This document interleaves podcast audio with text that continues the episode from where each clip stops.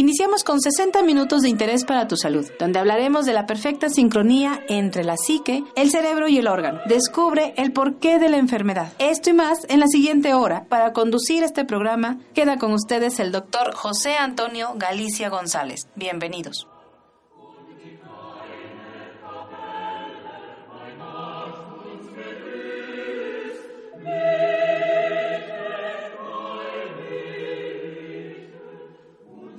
Muy buenos días amigos, tengan todos ustedes. Es un verdadero gusto y placer platicar, entrar de nuevo aquí al micrófono en este su programa Nueva Medicina Germánica con su servidor y amigo doctor José Antonio Galicia González, aquí en la estación número uno por internet, Home Radio.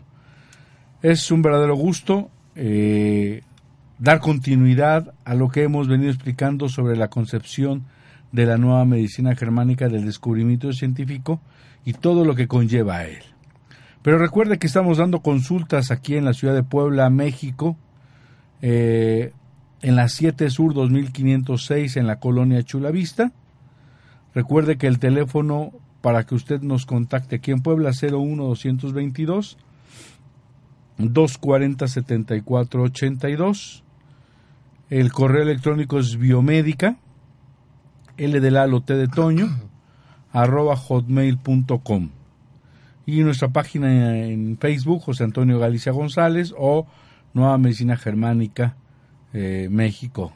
Nos puede usted ubicar ahí. Estamos eh, con, con todos ustedes. Pues el día de hoy recuerde que también estamos dando consultas vía Skype.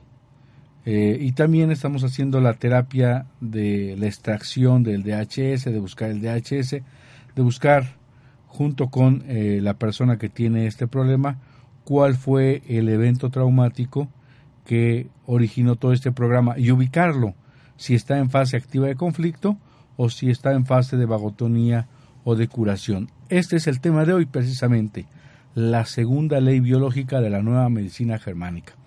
Pero para dar comienzo tenemos a un invitado, un amigo de hace ya varios años. Eh, tuve el gusto de conocerlo eh, en Monterrey, eh, vía también vía internet. tuve el agrado de ser médico de la familia. En algún momento que se requirió estuve apoyando a, a su mami y eh, ya está radicando acá en Puebla. Entonces nos visita, le dije, bueno, pues vente al programa para que platiquemos, veas de qué se trata la nueva medicina germánica y si en el Inter ahí tienes algunas dudas, pues vayas interrelacionando con nosotros. Bienvenido, Adolfo, qué bueno, me da gusto que estés con nosotros. Muchas gracias por la invitación. Es un placer estar aquí. Muy bien, él es regiomontano, está un buen rato por nosotros, con nosotros, por trabajo está viviendo acá, de manera que los poblanos le damos la bienvenida. Recordemos que en temas pasados hablábamos de la, de la primera ley biológica, en el programa anterior hablamos de los conflictos biológicos y en, esta en, esta, en este programa, que ya es el cuarto programa, vamos a hablar sobre lo que es la segunda ley biológica. Haciendo un breve, breve resumen, explicábamos que todas las enfermedades, cualquier enfermedad, él explica que es un programa especial de la naturaleza con un pleno sentido biológico. Este programa especial e inteligente tiene un fin, está dado para salvaguardar o mejorar una situación difícil a la que nos enfrentamos, un conflicto biológico, una situación de necesidad biológica. Eh, nos es difícil entender porque pues nunca habíamos eh, comprendido este concepto, pero el ejemplo es que si una, eh, una madre tiene a su hijo, se le suelta de la mano por la pelota, es accidentado y este hijo es atropellado por una bicicleta, para que no pongamos tan feo ejemplo, pero se golpea la cabeza y va al hospital para que le den una revisada. La madre está angustiada y esa preocupación genera en el cerebro, en el, tronco cerebral, el mesodermo regido por el tronco cerebral eh, genera un programa, un programa especial con pleno sentido biológico. ¿Cuál es el programa? Bueno, pues hay cierta área glandular que va a producir más nutricio. Recordemos que las mujeres, cuando tienen conflictos madre-hijo, se va a ver involucrada la mama izquierda y conflictos eh, con la mama derecha de la diestra, de la que es diestra, la mama derecha va a estar relacionado con su padre, su hermano, eh, su esposo, su pareja. Todo lo que no sea madre o hijos. Y entonces este, este endodermo, este tronco cerebral, eh, va a tener un programa de crecimiento celular. ¿Cuál es el sentido?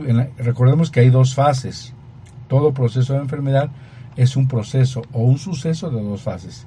Y en la primera fase, la fase activa, donde el conflicto está dando vueltas en esa preocupación de si mi hijo estará bien, de si no le pasará nada, saldrán los estudios adecuados, la tomografía saldrá bien, tendrá que estar en observación.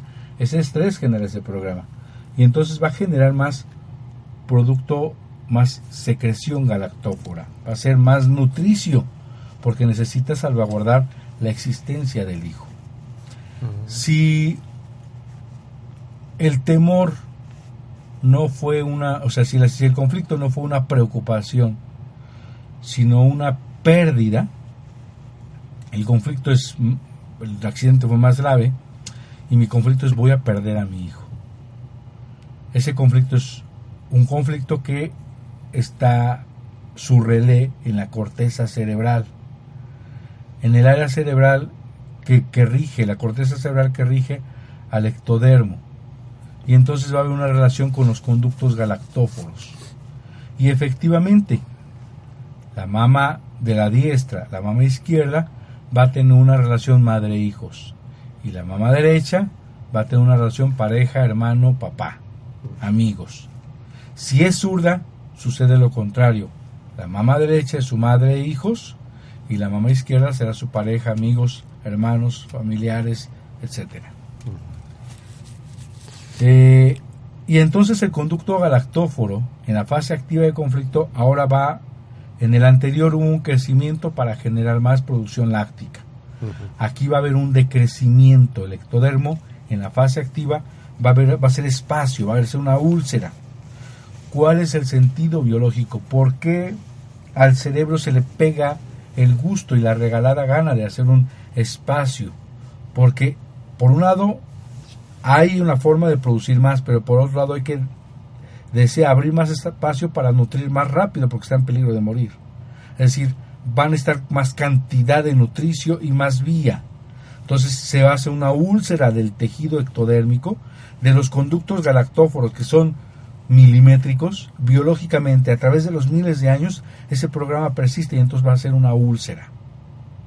Y entonces, ¿cuál es el sentido? Nutrir más rápido a esa cría que está en peligro de morir sale del hospital, todo se resuelve tres meses, no pasó absolutamente nada, el riesgo de morir se quitó, todo lo entrega perfectamente bien o ya está en casa. Y entonces en ese momento entra en vagotonía, es decir, soluciona el conflicto. Recordemos que en la fase activa del conflicto está en permanente simpaticotonía o fase fría o fase de estrés permanente. Y una vez resuelto la conflictolisis, una vez resuelto el conflicto que se llama conflictolisis, viene la fase vagotónica, fase caliente o fase de curación. Y en esta fase vamos, vamos a imaginar que tuvo los dos, la preocupación y, la, y el miedo a perderlo, la separación. Entonces tanto se activó el mesodermo regido por el tronco cerebral e hizo crecimiento celular y se activó la corteza eh, que rige eh, el ectodermo e hizo un crecimiento. E hizo una ulceración. Resuelve el conflicto y entonces el primero que es mesodermo antiguo, regido por el tronco cerebral, que hizo un aumento del, de, la, de las células en el momento en que se resuelve el conflicto, en ese momento deja de crecer las células. Si lo hubiéramos etiquetado como un tumor, ya no crece, ya no va a tener más tamaño.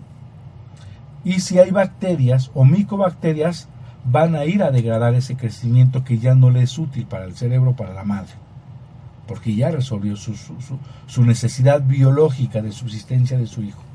Y entonces va a haber una necrosis, un absceso, una degradación de ese tejido va a haber dolor inflamación. Y por otro lado, una vez resuelto el conflicto de pérdida, que, rige, que, tiene que ver con la corteza cerebral, que rige el ectodermo, y donde hubo aquí al revés una disminución celular en la mama, en los conductos galactóforos. Una vez solucionando el conflicto, va a haber un crecimiento para reparar esa úlcera. Yo me acuerdo que en el libro de medicina, cuando uno le, este, leía eh, úlcera, decía pérdida de la continuidad de un tejido. Es decir, como imaginemos una carretera con un bache. Así de sencillo es ese tejido ectodermal. ¿Y entonces qué tiene que hacer? ir a rellenar ese bache, ir a construir. Y entonces se inflama y duele. Pero oh, grande sorpresa, ese dolor vamos donde el médico y nos palpa una bola. Y llega la catástrofe, porque si sacan una biopsia, efectivamente va a haber un crecimiento en mitosis, un tejido que va a estar multiplicándose. Y la regla de oro de la oncología es que si hay células multiplicándose es cáncer. En realidad, el ectodermo, cuando hay mitosis, ya es la fase de curación. Y en el mesodermo antiguo, si hay mitosis, es el cáncer activo. Habría que ir a solucionar el conflicto para que estos deje de crecer, haya encapsulamiento, fibrosis, o haya necrosis o destrucción del tumor con ayuda de micobacterias y en el otro, con decirle a la, madre, cuando le dan el diagnóstico de carcinoma intraductal de mama o carcinoma infiltrante ductal, quiere decir que son de conductos galactóforos.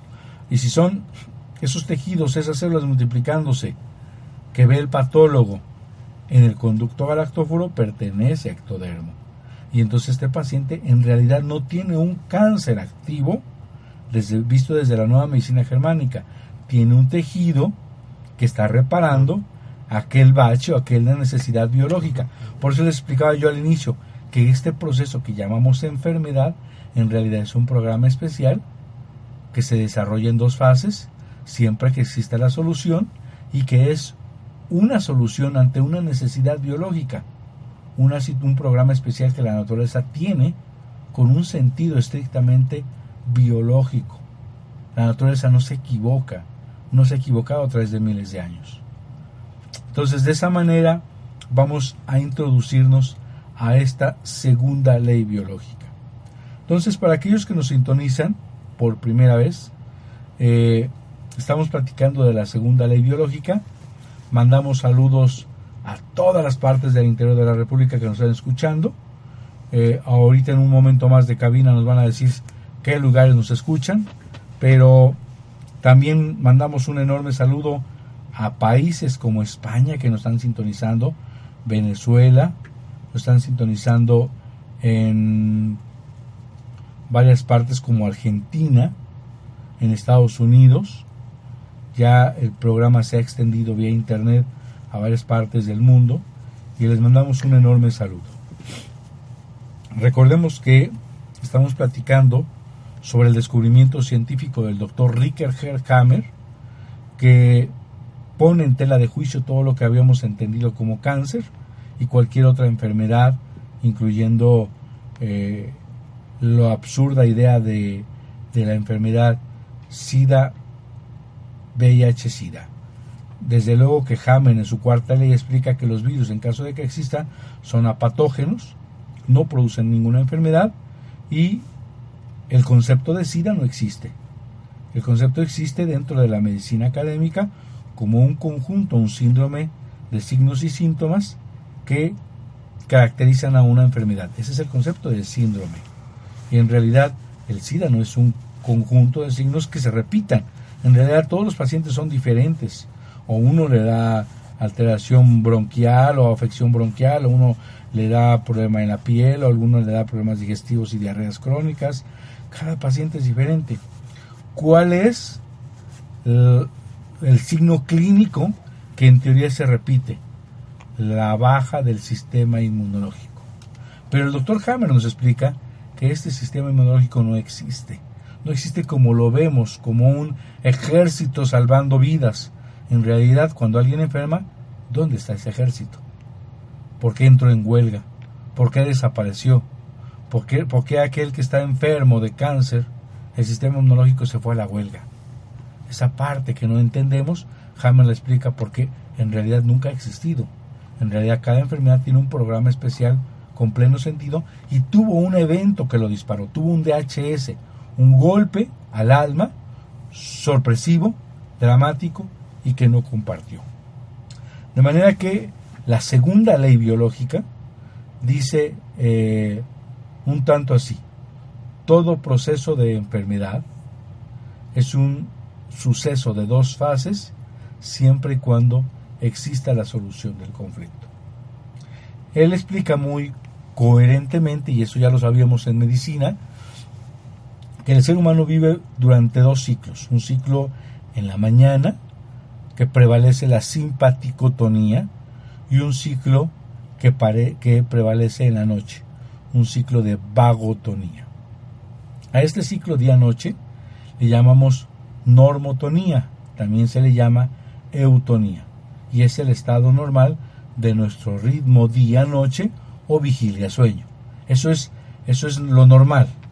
Él se da cuenta que cuando viene el DHS, que es un DHS, síndrome Dirhammer, y es sinónimo de un shock biológico o un trauma que impacta a la psique, está al cerebro y el cerebro al órgano, y que este shock es sorpresivo, es decir, no lo esperábamos, es altamente dramático, es intenso y no lo compartimos, lo guardamos en aislamiento y tiene características biológicas ante una necesidad, un alimento, el ser objeto de ser depredado, un ataque para un animal o para nosotros un asalto, el conseguir el, animal un alimento en el campo, en, la selva, o nosotros conseguir en nuestra selva urbana un coche, una casa, eh, un trabajo, eh, la separación de la manada ante una necesidad que nosotros, la separación de la pareja, de la familia, por trabajo, etcétera.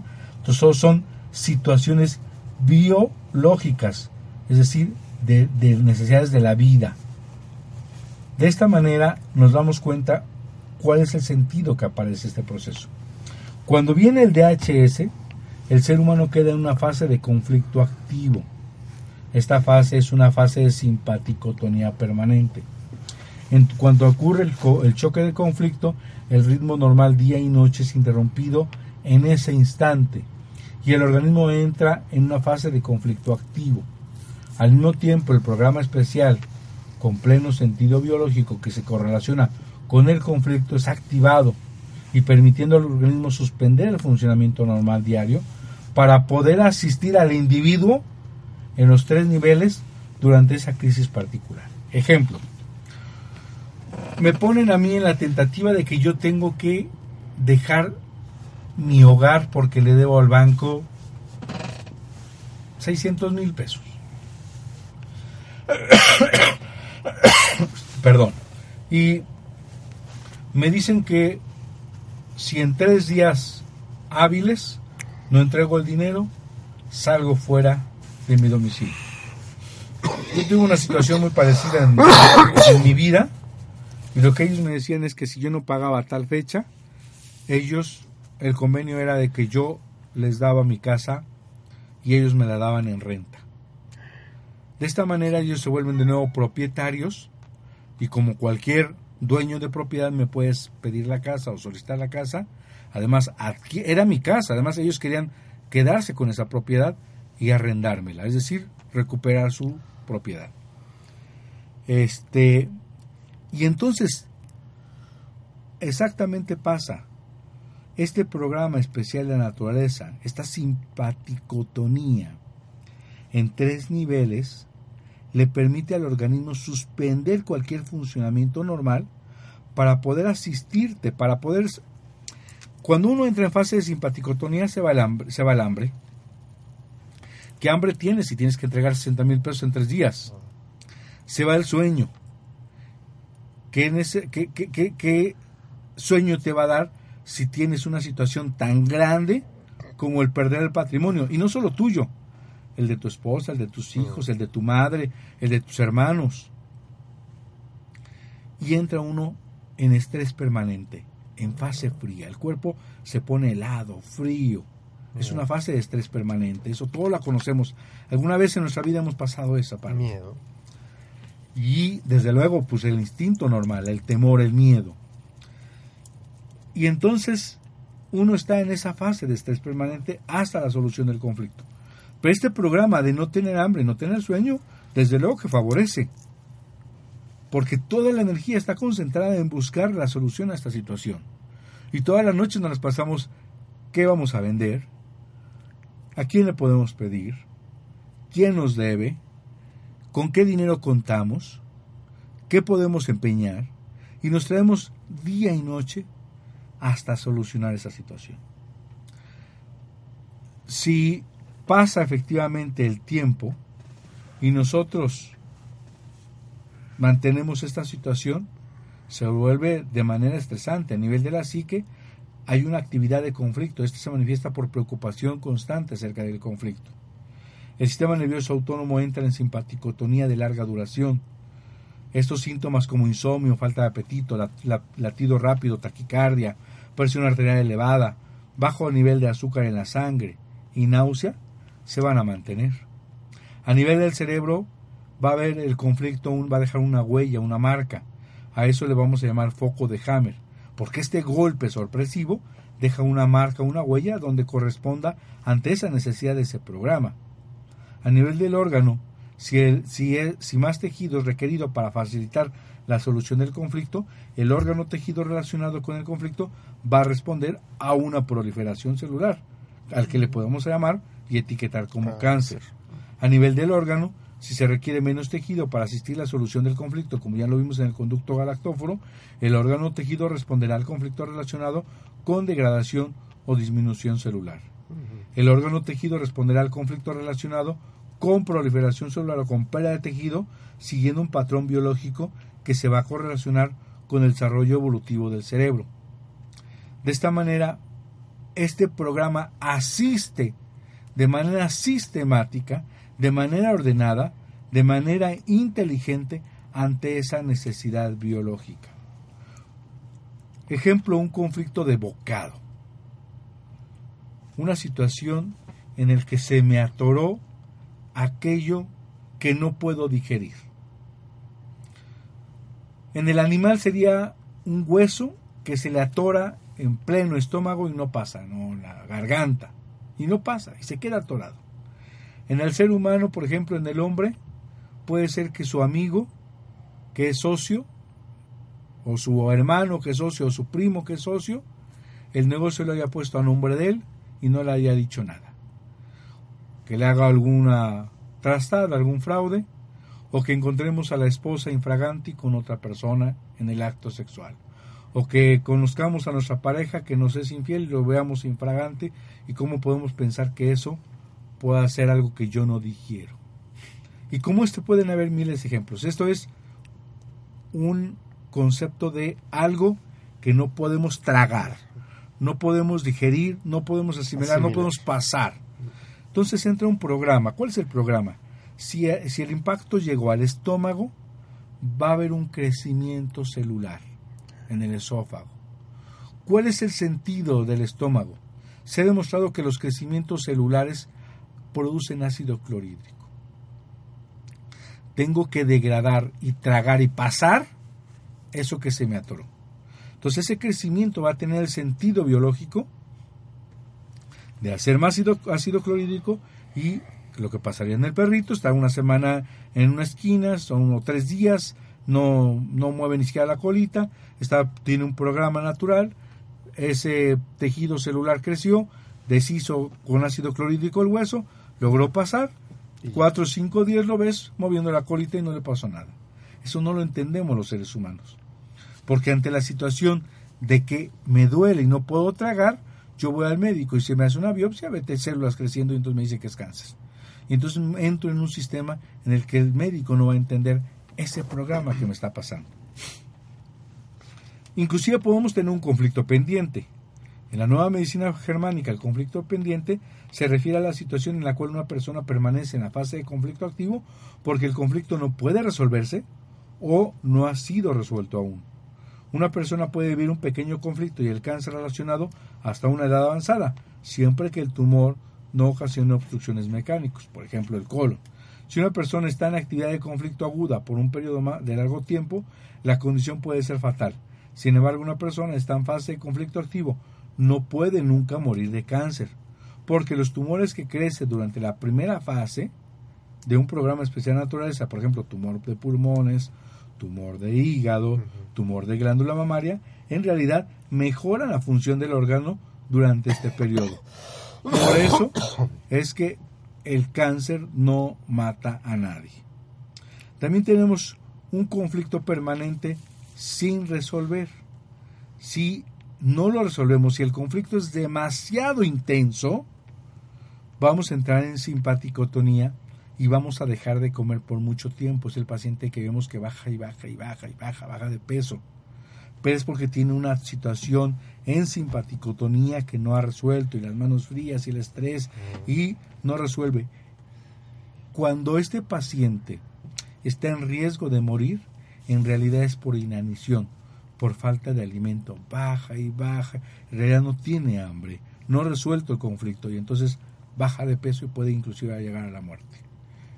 Pregunta, Adolfo, cuéntame. Sí, mire, todo lo que estamos escuchando es muy interesante, pero hay una situación aquí que, que siempre he pensado yo, bueno, a, raíz de, de los poco, el poco conocimiento que tengo yo acerca de esta nueva medicina, este, me pregunto por qué eh, en Alemania, en varios países súper desarrolladísimos, no digamos México, se persigue todas estas ideas. Eh, por ejemplo, un médico del seguro, si usted le dice esto, eh, pues va a dar muchos calificativos demeritando lo que se está diciendo, ¿no? Y incluso lo vemos bien, lo, revisamos en, en, históricamente. Al doctor Hammer estuvo, creo que hasta estuvo preso. ¿verdad? Así es, en dos eh, ocasiones. Sí, en dos ocasiones. Y lo sometieron a un examen rigurosísimo en el cual eh, acertó todo y no tuvieron más remedio que decir, bueno, pues tiene razón. Pero ese tiene razón callado. No tiene razón así como oh, diciéndolo como muy platillo, como se dijo eh, en el 84 que el doctor Robert Gallo había descubierto el virus del VIH, que, que no descubrió nada y que todo fue un fraude y que todavía no se dice esto ni siquiera en, en, Televisa. Por ejemplo, en Televisa no se dice. Los gobiernos lo saben, no lo dicen. La iglesia lo sabe, no lo dice. Incluso la iglesia que pues eh, siempre está viendo el bien del prójimo, entre comillas, tampoco habla de esto, y todos callados, y dejamos que la gente se siga hundiendo. Así es. Bueno, pues vamos a nuestra primera pausa, nuestro primer corte comercial de nuestros patrocinadores y regresando con gusto te contesto esa pregunta, Adolfo. Gracias.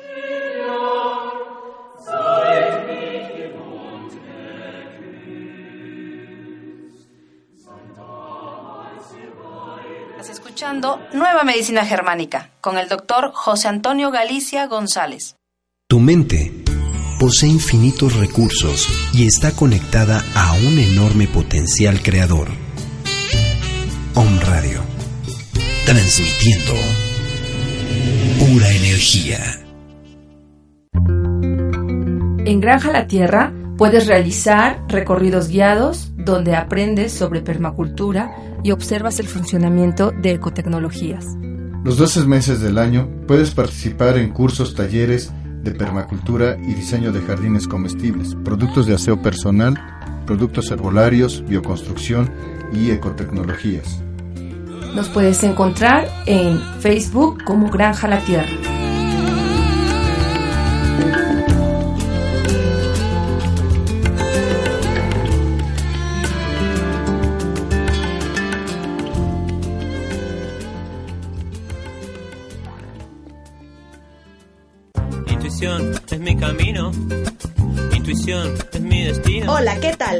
Soy Yamel Huerta y te invito a que me escuches todos los lunes a las 11 de la mañana por Om Radio, en tu programa Verde Luz, donde encontrarás decretos y todas las herramientas metafísicas para la felicidad. Farmacia homeopática Biomedic. Pequeñas dosis, grandes respuestas. Contamos con el más amplio surtido en laboratorios nacionales e internacionales. DHU, Nartex, BHI, Medicor, Glicer, Regio, Similia, Gel, Boirón. Contamos con material de acupuntura, medicina alternativa, oligoterapia, terapia floral, dinamizaciones, decimales, centesimales, milesimales, 50 milesimales y un extenso surtido en tinturas. Teléfono 240-7482. Estamos en la 7 Sur 2506, Colonia Chulavista, aquí en Puebla, México. Farmacia homeopática Biomedic, pequeñas dosis, grandes respuestas al cuidado de tu salud.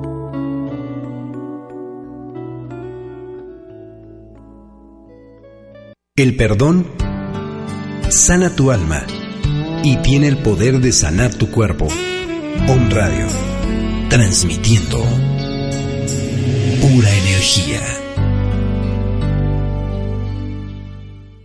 Estás escuchando Nueva Medicina Germánica con el doctor José Antonio Galicia González.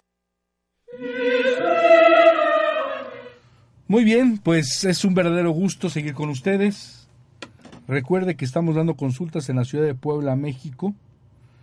El domicilio en Puebla 7 Sur 2506 en la colonia Chulavista. Nuestro teléfono para que contacte una cita es el 01-222-240-7482. El celular para WhatsApp solamente o alguna verdadera emergencia, porque así no se contesta, es 2221-400645. El correo electrónico para que nos contacte biomédica con B de bueno, biomédica LT, L de Lalo T de Toño, diría biomedicalt.hotmail.com.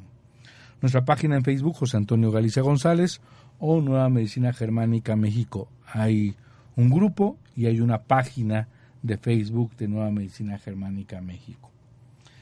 Eh, nos estaba preguntando Adolfo, si esa es tu pregunta, ¿por qué sigue tan hermético? ¿Por qué pues, los gobiernos no hacen nada?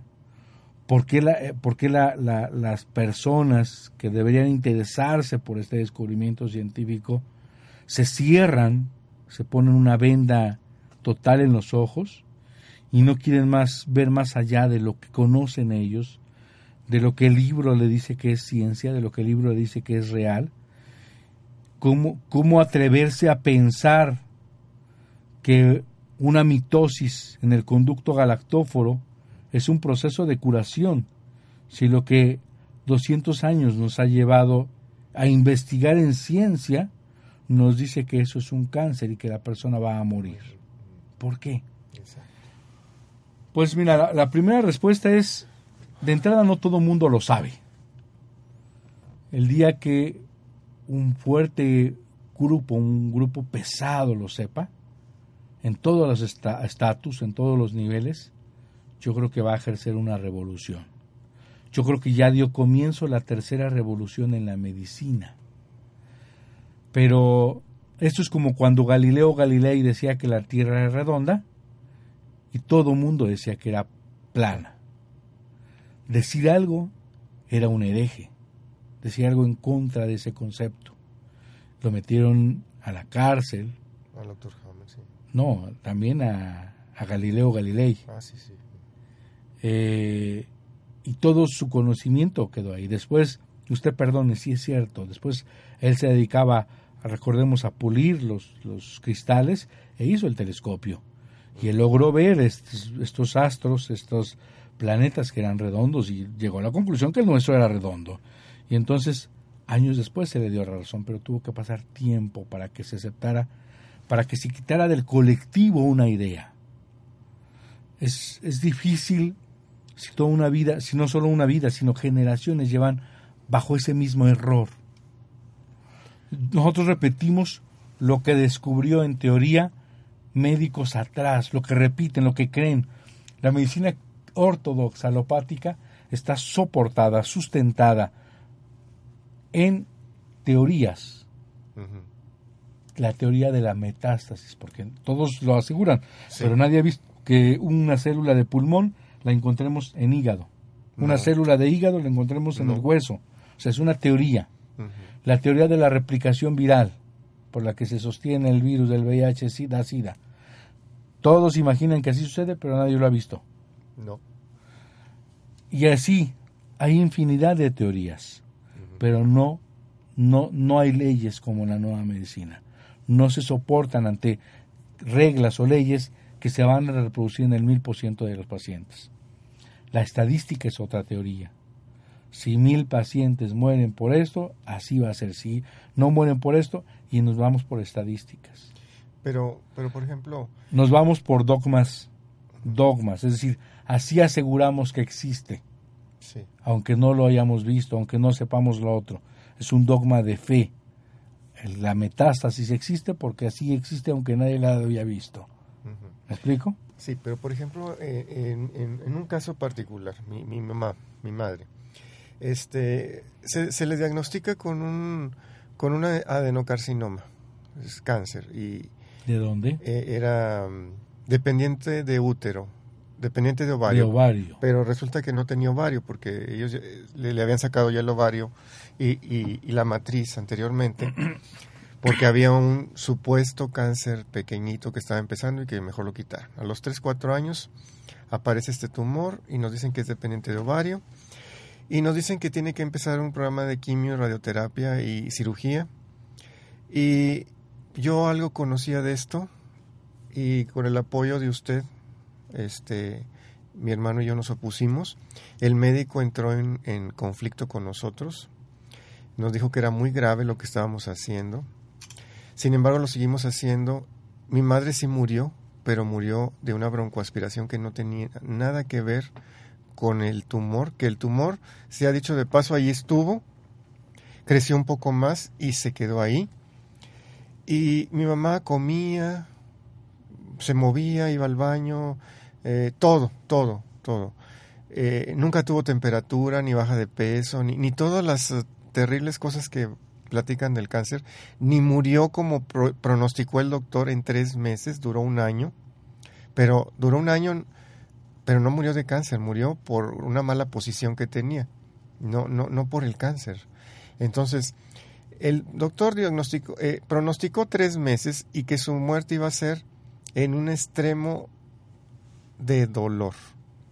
Pues no, no hubo extremo de dolor, ni fue en tres meses, y si no hubiera tenido esa broncoaspiración, lo más seguro es que todavía tuviera ahí la bolita o su, tumor.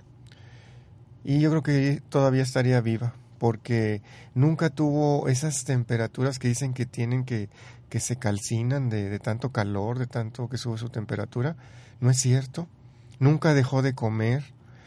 Claro que le dijimos, la engañamos. Y en eso me siento a veces un poquito culpable, pero bueno, así fue. Mi hermano y yo le dijimos que era una hernia, que, que eso era una bolita, pero que no se sabía qué era, pero que pues que no, que no pasaba nada, que el médico decía que, que no pasaba nada y que no pasaba nada. Y le estuvimos metiendo, ella como que no se lo creía y se lo creía, pero, pero ahí estuvo. Entonces, eso que dicen, eso que pronostican algunos médicos tan terrible que va a pasar, no pasó. Lo que pasa es que eh, normalmente generalizamos, generalizamos y eh, de verdad sí hay un miedo colectivo, no solo en las personas en las que hemos interp han interpretado que el cáncer es igual a muerte, sino hay un miedo colectivo en el, en el rubro médico.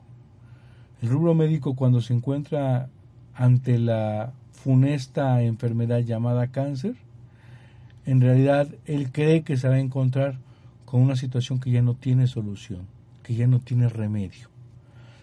En la medicina convencional, el éxito terapéutico, por lo menos en Alemania se hizo un estudio serio, es sobre el éxito terapéutico de la quimioterapia, de la radioterapia, es entre el 5 y el 7%. Es decir, 95% fallece. Mueren. Si, si fallece la mayoría, obviamente, es que se tiene miedo a que todo el mundo va a fallecer que tenga cáncer. Aquí en México tengo un libro de pediatría que no tiene mucho tiempo que adquirí, de oncología pediátrica, y decía que la, la segunda causa de muerte eh, en todas las enfermedades era el cáncer. Y la primera los accidentes, es decir, en enfermedad la primera sigue siendo el cáncer. ¿Por qué? Porque no se tiene la solución en la medicina convencional. Muchos pequeños, y eso es algo que pues es difícil aceptar o es difícil creer, muchos pequeños que no deberían de morir mueren. Por ejemplo, el tema de la leucemia. La leucemia demuestra científicamente Hammer que es la fase de curación o la fase vagotónica, hablando de la segunda de las dos leyes de la nueva medicina, es la fase vagotónica de curación de un conflicto de desvalorización que en fase activa generó una necrosis de hueso, destrucción del hueso, y que en la fase de, de curación va a construir ese hueso, y ese hueso al construir en medio está la médula que tiene que ver con células como blastos y producen miles de blastos. Y ese crecimiento aparentemente anómalo Se o desbordante se malinterpreta Como como, un cáncer de sangre Ah, que son células inofensivas que iban a construir hueso. Pero qué es lo que es que ah, es impresionante si vemos que el niño está produciendo plastos y se siente mejor y está comiendo y tiene fiebre porque está en una falta inflamatoria, que tampoco es maligno la fiebre, está en esa lucha de, de- de mejorar su, su proceso de vagotonía, la médico le ve y le dice tienes miles de blastos. Y les mete unas quimioterapias que es verdaderamente veneno tóxico que va a ir a matar las células del cuerpo para que no se produzcan estos blastos. Entonces resulta peor el remedio que la enfermedad. Efectivamente, el niño lo vuelven a tronar.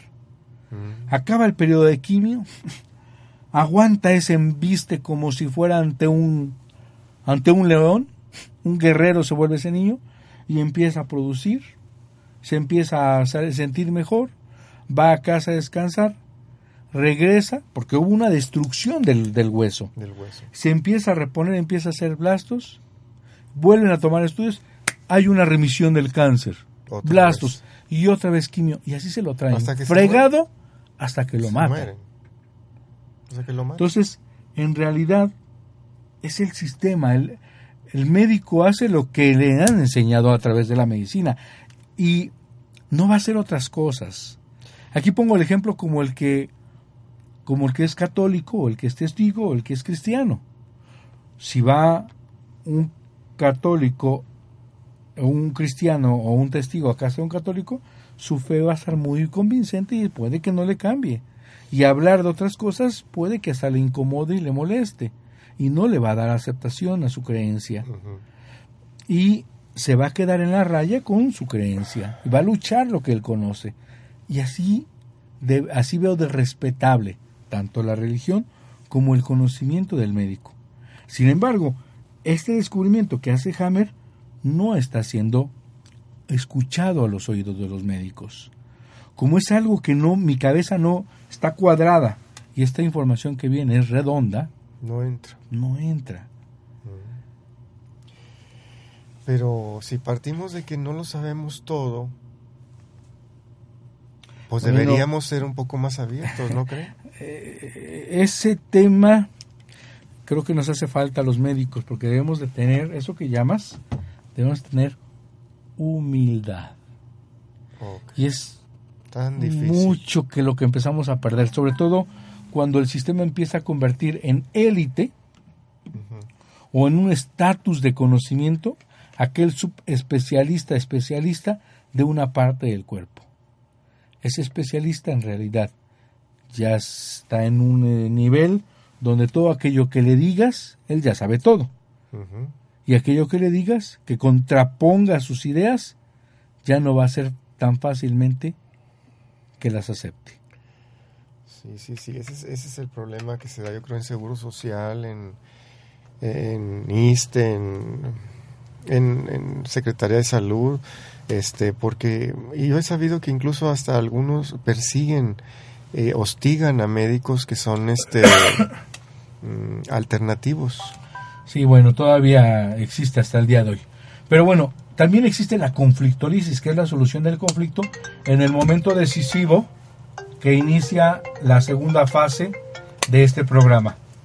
Igual en la fase de conflicto activo, la fase de curación eh, corre en paralelo en los tres niveles.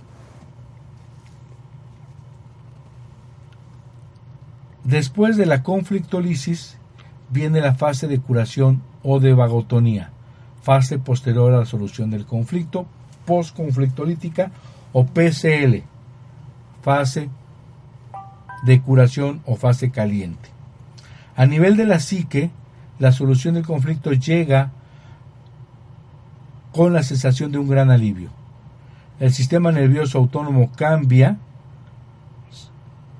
el sistema nervioso cambia a una sensación, a un, instantáneamente de vagotonía de larga duración con fatiga pero buen apetito.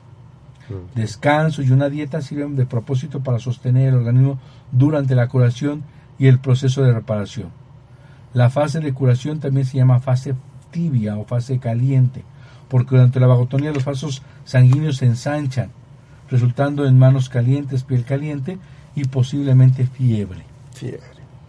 A nivel del cerebro, paralelo a la curación de la psique, el cerebro eh, y el órgano relacionado, las células del cerebro que recibieron el impacto del DHS también empiezan a, a curarse. La primera parte de la fase de curación le llamamos fase PCLA, a nivel del cerebro, comenzamos con la solución del conflicto. Agua y fluido seroso son atraídos al área relacionada del cerebro, creando un edema, o una inflamación del cerebral, cerebral que protege el tejido del cerebro durante esta fase de reparación.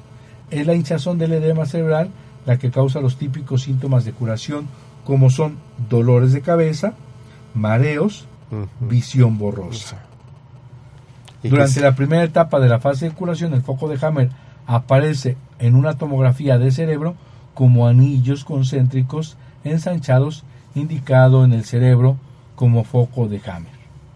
Recordemos que entre la fase de curación A y la fase de curación B, porque la vagotonía se divide en dos, una fase PCLA y una fase vagotónica B, aparece lo que conocemos como crisis epiléptica o epileptoide, en realidad es un pico de simpaticotonía o una epicrisis. Es iniciada en el punto más bajo de la fase de curación, con el inicio de la crisis del individuo, es instantáneamente llevada a la fase de activa de conflicto con sus síntomas típicos de estrés como temblores, sudores fríos o náuseas. Es decir, estos momentos cortos de simpaticotonía, dice el doctor Hammer que uno rememora el conflicto que fue el que nos ocasionó este programa, vamos a decirlo, de seis meses de conflicto activo, más tres meses de fase vagotónica A, y en el noveno mes aparece estas epicrisis que va a recordar momentos en fracciones de segundo, como una película, aquel conflicto que vivimos. Y la segunda parte de la fase de curación, es decir, la fase PCLE, a nivel del cerebro, después de un edema del cerebro, ha sido expulsado, la neuroglía, que es tejido conectivo cerebral, que está siempre presente en el cerebro, se junta en el sitio para completar el proceso de reparación a nivel del cerebro. La cantidad de glía que se acumula depende del tamaño del edema precedente.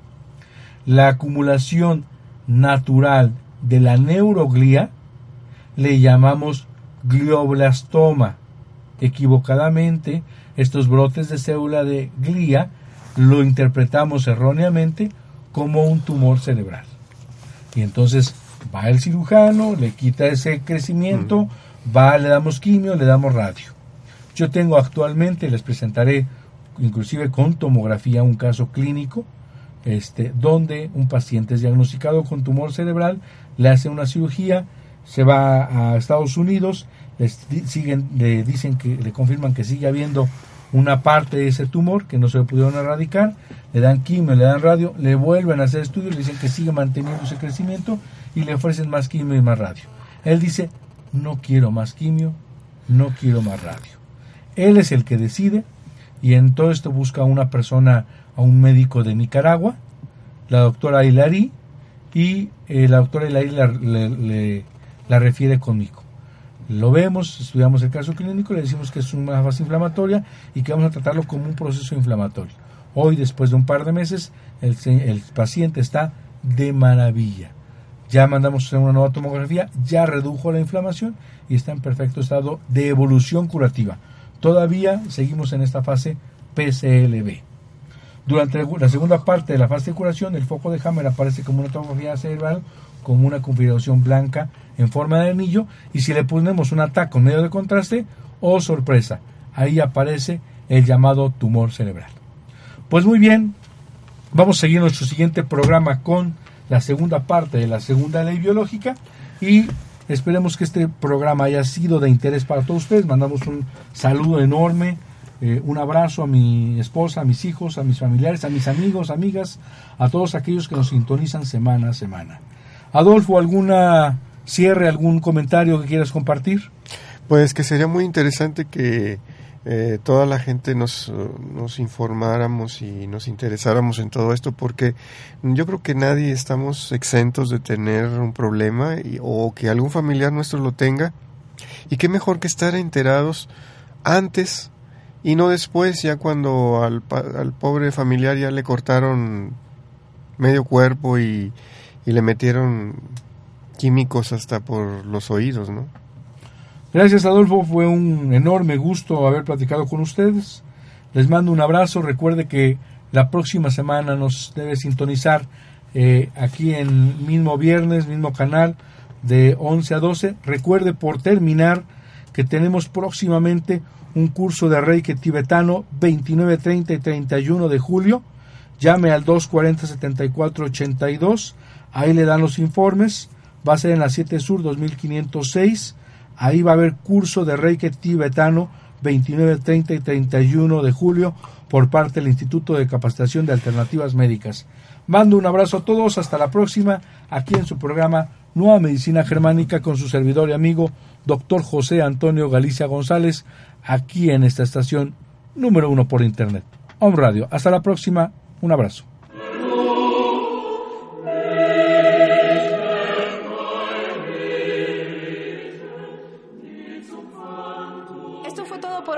Esperamos el próximo programa para conocer la relación entre mente y cuerpo en Nueva Medicina Germánica.